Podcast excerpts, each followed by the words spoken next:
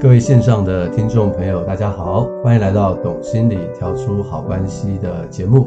我是美味关系实验室的节目主持人江尚文，咨商心理师啊。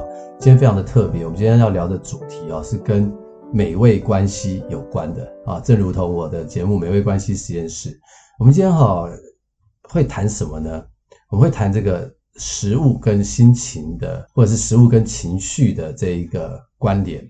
好，因为在我的呃个案当中哈，有些是那种忧郁症啊，或焦虑症啊，或者是一些失眠的患者哈，他们常常会问我一个问题啊，就是说，哎，我平常可以吃什么，可以让我的这个忧郁症啊、焦虑症减缓啊？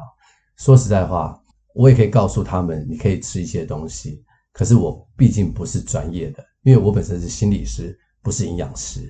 所以，我今天哈特别邀请了一位非常专业又温柔又美丽大方的营养师陈冠龙营养师啊，他来跟大家去分享一些经验，好，可以让大家知道说可以吃什么食物可以抗忧郁、抗焦虑，然后可以好好的睡一觉。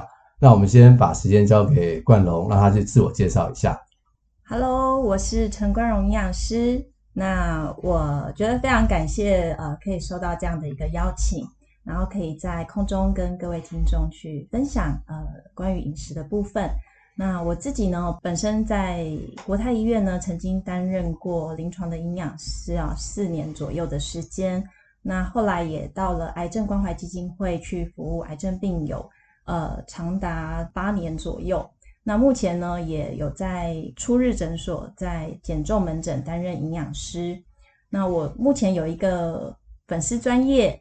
叫容妈咪营养师健康宝典，里面会分享蛮多关于呃防癌饮食啊、控控制血糖的饮食，还有减肥的饮食的一些资讯。如果大家有兴趣呢，都可以上去分去看我的分享。嗯，好，谢谢这个冠龙营养师的分享哈。俗话说哈，这个民以食为天嘛，所以讲你吃不好的话，大概身体一定不好。那假如你身体已经不好了，那你就要吃得更好，才能够补得回来哈。所以我今天特别请冠龙来分享，就是这个原因啊。因为我们很多人啊，像我们都知道很多这个忧郁症或焦虑症的患者哈，他们常常会吃药，他们的药物呢都是一些所谓的抗忧郁剂。那这个抗忧郁剂为什么吃对身体会有用呢？是因为我们在忧郁症或者是焦虑症的人的身上啊，会发现他们的血清素的浓度比较低，所以这些抗忧郁剂呢，基本上就是让他的血清素呢不要再继续低下去。可是重点是，血清素的来源不是因为你吃药它就会变比较高的，血清素的来源主要还是来自于我们平常所吃的食物。所以我就很想问，就是请这个冠龙去分享到底。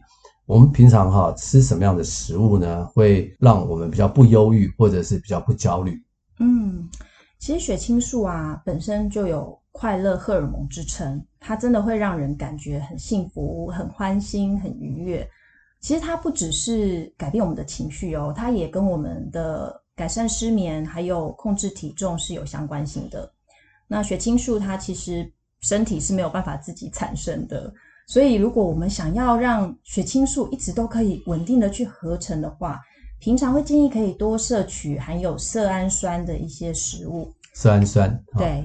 那哪些食物有色氨酸呢？普遍呃高蛋白的一些食物都含有，对。但比较是建议用深海鱼这一类的蛋白质哈、哦，就是像鲑鱼啊、秋刀鱼啊，都是很不错的呃含有色氨酸的一个来源。是。不过，营养师我好像听过一个说法，就是说现在深海鱼少吃啊。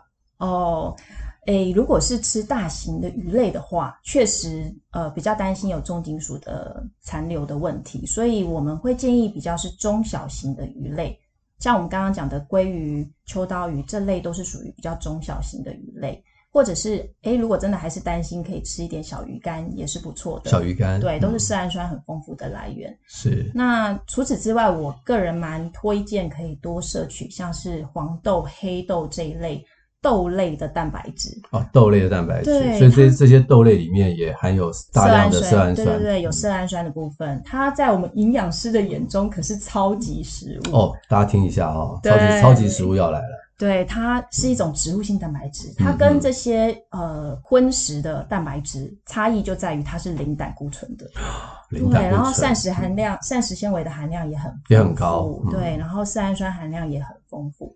然后再来就是像是我们呃超市常常可以购买得到的小麦胚芽粉，好、哦，这些其实也可以适量的添加在我们的呃饮品当中，或者是呃优格啊这种小点心里面一起吃，可以补充到色氨酸。嗯嗯。或者是像诶黑芝麻、腰果，哦，还有亚麻仁子。亚麻仁子可能一般人比较不会去使用它，但是其实像这个种子类呢，在我们喜欢喝绿拿铁或者是精力汤的族群还蛮常会使用到的，因为它是 Omega 三脂肪酸很丰富的一个油脂来源。是是，对，都建议可以蛮常搭配在自己的饮食里面去补充色氨酸。是，是太好了，有这些知识，我们就可以去补充一下我们的那个色氨酸哈。对。那刚刚那个营养师你有提到关于那个黄豆，好像是超级食物嘛哈。对。那我们平常早上去买个豆浆来喝，是不是很好呢？豆浆也是可以，或者是说像我们平常三餐有时候会有豆腐啊、豆干，其实都含有呃优质的蛋白质嘛。但是呢，如果可以连豆渣都吃进去的话，是更好的。可是像我们市售的豆浆，一般是已经把豆渣去除掉了，是。所以不管是色氨酸的含量，或者是膳食纤维的含量、蛋白质的含量，都是比较低一些的。比较推荐大家可以呃尽量用原豆原形态的方式去摄取。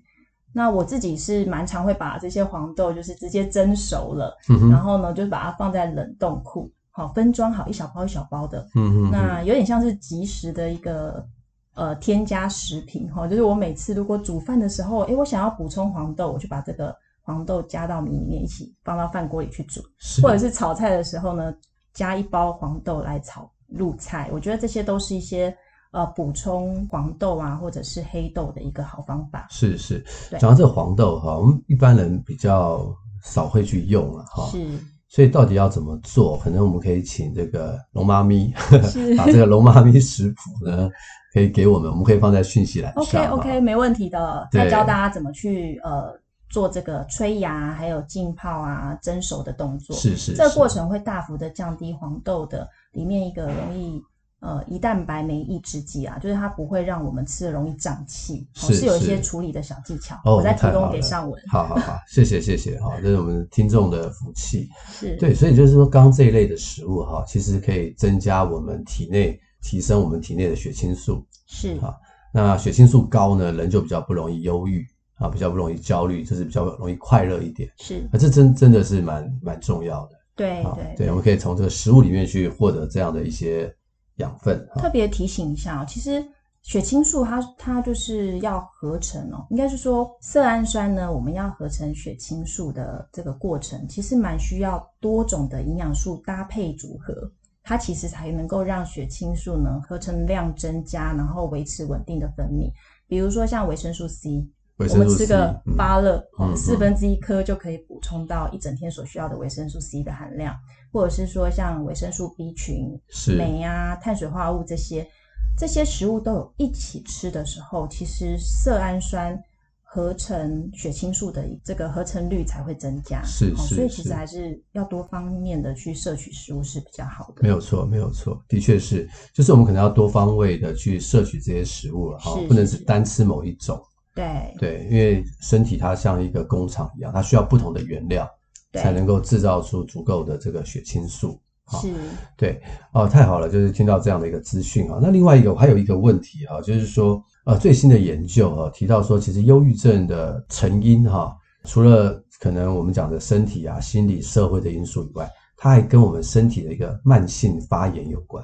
是没有错哦，其实就有一项研究呢。他是追踪了呃将近十年，然后呢分析了大概一万六千多位的健康成年人他们的饮食，发现说，诶如果这些人呢，他们可以多摄取一些新鲜的蔬果，因为里面有丰富的膳食纤维嘛，植化素，是，还有他们多吃全谷杂粮类，像是我们上文，你知道什么是全谷杂粮吗？诶就是考考你，不太清楚啊。我知道，对譬如说我们平常吃的白米哈，或者是面粉。的面条，大概这个都不是全谷杂粮。哎，对，对全谷杂粮是比较是含有它的胚芽、胚乳还有麸皮都存在的这种叫全谷，就是看起来很丑的那种，就比较没有那么好吃的那一种米食哈。是，但是其实我觉得是我们一般人不太知道怎么煮啦。如果好好的去。呃，找到方法烹调它，其实吃习惯全谷杂粮的人，你再回去吃白米反而会不习惯哦，真的吗？嗯，因为它反而没有了那个食材天然的原味了。是，那这个全谷杂粮怎么烹饪？诶，一定要做一个浸泡的动作。浸泡，对，嗯，我我通常会浸泡个至少两三个小时，然后呢，再用一般的煮饭的方式去烹煮，但不是用一般白米的一比一的烹调法。可能就是哎、哦，可能一比一点五倍的水分去做一个烹调，有没有食谱呢？有有有，这个也可以再分享一下糙米饭怎么煮哦。太好了，太好了。那我除了我刚刚讲的，他们这一群受试者呢，他们吃新鲜的蔬果啊，全谷杂粮以外，就是会摄取健康的油脂。那健康的油脂指的就是单元不饱和脂肪酸啦，多元不饱和脂肪酸含量比较丰富的油脂。譬如说什么样的油？像是我们吃的坚果。好，或者是橄榄油啊，橄榄油类的，对，还有优质的蛋白质，像是海鲜啊、鱼啊、贝类。嗯，那如果比较有概念的人，一听我这样子讲这些食物的组合，大概就知道它是符合地中海型饮食的一个原则。那这样的饮食原则本身就可以降低我们身体的慢性发炎，是，那也会调理到我们体内压力荷尔蒙皮质醇，让它不要分泌那么多。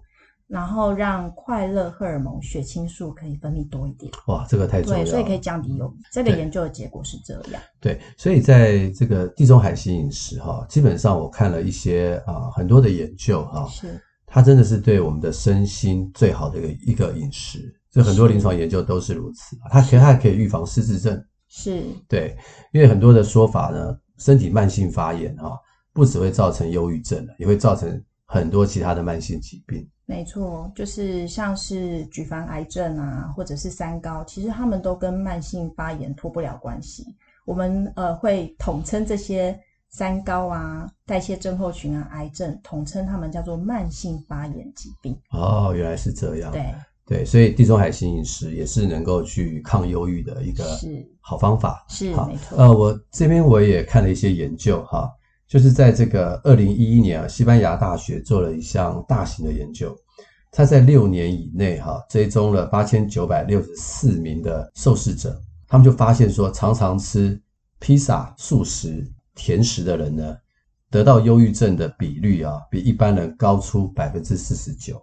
然后同年呢，在澳洲的墨尔本大学也发表了一项追踪十年的调查，啊，他追踪呢一千多名二十岁到九十三岁，经常吃甜食、油炸、加工食品的女性，罹患忧郁症的机会哈，比吃天然食物的人高出二点三四倍。所以的确哈，这个吃东西真的会影响心情哦。是哦，对的。那你吃好的食物哈，吃地中海型类的食物啊，是降低忧郁症、降低焦虑症，真的是有它很大的帮助。没错，没错。对，像我们刚刚讲那些呃优质的蛋白质。地中海型的饮食，他们蛋白质都不是吃红肉，你知道一样蛋白质，但是他们不是吃红肉类，他们是选择比较是白肉，也就是像是海鲜这一类的呃蛋白质嘛。那它除了很好吸收，对人体来说很好吸收以外，它也有含丰富的 Omega 三的脂肪酸。是。那这些其实我们都知道，它是对于抗发炎有非常好功效的一个营养素。是，是。那在地中海型饮食里面就。含量还蛮丰富的，是是，对对，谢谢这个冠荣的分享哈，大家记得要吃地中海型饮食。是，那你说我没去地中海，怎么吃地中海型饮食呢？没关系，你上网去查什么叫地中海型饮食，你就会发现它会告诉你，其实就是丰富的蔬果啦，就多吃蔬果，少吃肉了，是吧？丰富的蔬果，然后呃海鲜类的一些蛋白质，白肉嘛，对对对，太好了，我们就知道可以吃地中海饮食，可以抗忧郁了哈。好，那。常常也会有一些这个我的个案会问我说，我心情不好，可是我吃了个巧克力啊，我的心情就变好了。不知道、嗯、这个冠龙怎么看呢？吃巧克力心情变好，吃糖心情变好？哎，的确是会。我自己有时候很累，我吃一个糖，好像就感觉好一点。是，你觉得这样子好吗？巧克力真的是很多人压力大的时候直觉想吃的，我自己也会。好，其实我跟各位听众也一样，但是呢，呃，要看我们吃的是哪一款啊。如果今天我们吃的是呃七十趴以上那种黑巧克力的话，哦，其实真的就还蛮不错的哦，因为巧克力本身其实含有色氨酸，也含有镁，哦，镁可以稳定安定我们的情绪嘛，还有维生素 B 六啊，多酚类物质。那这些都可以改善我们女性的经前症候群，稳定情绪，增加血管弹性，其实真的有舒压的好处诶。黑巧克力啦，黑巧克力百分之七十以上，至少七十以上。哎，我们怎么知道这个巧克力它有百分之七十？我现在都会标示在那个包装袋上面了。对，好像不到百分之七十，其他的成分大部分是什么？大部分成分就是油脂啊，还有糖分的部分，当然还有其他额外的色素啊这些的添加。对，所以你以为你吃的是巧克力，其实你是吃糖。对啊，比较苦的糖就对了。对，其实可能没什么用。而且我先说，就算我们吃的是七十帕以上的，其实每天建议量也大概二十克左右就可以，二十克很少，大概一汤匙左右。差不多了哈，就不需要真的很大量的吃，所以巧克力想要拿来舒压，OK 啦，哈，但是就是吃一小块、两小块就浅尝辄止哈，尝尝甜头就好，是还是不要吃太多，因为热量过多还是会变胖的。是，所以吃巧克力可能只能说是暂时的嘛。是，是。那我看到现在很多人就是压力大就去喝饮料哦，对，台湾基本上是饮料王国，是对，不止量多。这个各种类型也非常的丰富啊，对，你看那个街上哈，到处都是不同的饮料店。我常常在想，这些饮料店为什么不会倒？需求很大，需求很大。还有疫情的时候，你知道我们的疫情压力很大吗？饮料店开的更多。没错，没错。其实喝饮料真的是，我真的觉得是我们国人呃慢性发炎的致命伤，可以这么说。慢性发炎，真的，因为一杯饮料。我们之前在国泰医院啊，就是曾经为了帮一些儿童做饮料的喂教，哦，就是含糖饮料的喂教，我们真的有去各家的这个呃手摇饮店研究过他们的糖量，发现真的随随便便一杯全糖的珍珠奶茶就大概有十八颗，甚至有的到三十几颗的方糖量。我现在讲的是方糖的颗数哦，嗯哼，说一颗方糖大概是五公克的糖。你就可以乘乘看，如果是十八颗的方糖，一杯珍珠奶茶有十八颗方糖左右，你乘以五公克的糖，因为一颗有五公克嘛，所以十八颗乘以五克，九十哦，九十克的九十克的糖，一杯手摇饮，嗯嗯，就有九十克。可是呢，一般我们。国健署的建议哦，女性一天可以摄取的糖量大概是二十五克到三十五克左右哦。如果说你是用换算成方糖量的话，大概是五颗左右。所以其实一杯手摇饮有十八颗，甚至到三十颗、三十五颗这种量相比，你就知道真的是超量太多了。对，那超过会怎样？应该是说它就是会造成身体的慢性发炎。然后会让我们的血糖会起伏很大，是对。那当我们的血糖飙升飙降的这个过程，其实很容易造成我们血管的损伤，这是很多人不知道的。是，是大家都觉得说，哎，只有糖尿病病人不能吃含糖饮料。其实我们一般人也尽量不要喝含糖饮料，嗯哼哼，因为这种手摇饮的这种糖呢，它是精致，非常非常精致的糖，所以它会让我们的血糖急速的上升，好像云霄飞车似的飙上去。然后呢，又很快的降下来。那为什么会很快降下来？是因为有胰岛素这个荷尔蒙的浓度会大量增加，去降低我们的血糖。是。但是殊不知，我们的血糖在降的同时呢，胰岛素其实就是把这些糖分转变成脂肪，堆积在我们的身上，是做一个啊、呃、降血糖的效果。所以就会变成你会越喝饮料，肚子就越大。对 对，肥肉越来越多。对。那另外一部分是，有时候我们吃甜的东西，或喝个含糖饮料，觉得哎、欸，好像心情真的蛮好的，对，有一种错觉。对，对那其实这是因为，呃，甜食或者是手摇饮的糖呢，它会让我们脑中的多巴胺产生，会有短暂的这种愉悦感。那当胰岛素大量分泌，让血糖下降以后，取而代之的感受反而是易怒、呆滞这种感觉。对。对，的确就是这样，没有错。对对，谢谢冠龙的分享。所以哈，我常会跟我的个案说哈，不要喝含糖的饮料。对是的，我常常跟他们这样讲，但我自己做不到。我有时候很累的时候，我还是会去喝啊，但是我会稍微自制一下啊，我自己会告诉我自己，一个礼拜只能喝几杯。OK OK，我觉得这样子是对的。对，其实我自己身为营养师，我觉得呃，不可能叫大家永远都不碰所谓的开心食物，是。但是我觉得要注意掌握那个频率，你要知道说，哎，我们透过手摇饮啊，或是这种甜食。带来的愉悦感、开心感，那都是暂时的，是短暂的，它不是真正提升我们血清素、提升我们真的快乐荷尔蒙的一个好办法。还是要透过平常好的饮食形态来养成，呃，稳定的血清素是比较理想的。没有错，的确是。对，呃，像我有一个个案哈，我们这种都是模拟个案，我没有在说是特别是谁哈。但我有个个案，他就很喜欢喝饮料，嗯，他每次来跟我咨商，我就看他手上就带一杯饮料。哦，但我当然我当然没说什么，对不对？啊，我们就尊重个案，以个案福祉为优先。你想要喝饮料，当然就尊重你啊，我不会说不行哦。哎，那我就观察，我就在想说，当我跟他咨商一段时间以后，他的心情因为咨商哈变得比较好以后，他会不会少喝一点饮料？呃、就是透过心理咨商哈取代他心情不好的那种压力，你猜怎么样呢？哎，有用哦。我们经过几个礼拜、一个多月的咨商以后，哎，有一天他就没有带饮料来了。嗯，我就特别好奇说，哎，今天你怎么没有带饮料来呢？他说不知道，哎，他说我觉得心情比较好，就不用喝饮料了。是啊，你看到没有？好神奇哦。对，真的是这样，真的是这样。对，其实真的就是吃甜食，真的会让人家有一种呃很被满足，然后被关爱的感觉。那当他呃被上文咨商师去。关怀到，然后觉得感受到被爱的时候，被鼓励的时候，我相信他对甜食的依赖度就会下降。我也相信，没有错，所以这个对甜食的依赖度，哈，大家也可以想一想，自己对甜食的依赖度是什么样？嗯，我们以前我们都说什么毒瘾啊、酒瘾啊、药瘾啊，现在还增加个糖瘾，没错？糖中毒，糖中毒，哈，我相信在不久的将来，好，我们这个心理专业里面就会出现一个专业。如何治疗糖瘾？是是，对，它基本上糖瘾它就像是吸毒一样啊，就像冠龙刚刚所说的，它基本上就是刺激我们的多巴胺的分泌。其实毒瘾、药瘾都是有类似的功能，对，只是换汤不换药，换了一个东西而已。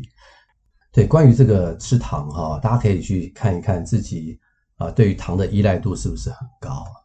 对，假如你发现说，哎，我真的是常常喝饮料啦，好像不喝就怪怪的，嗯，啊。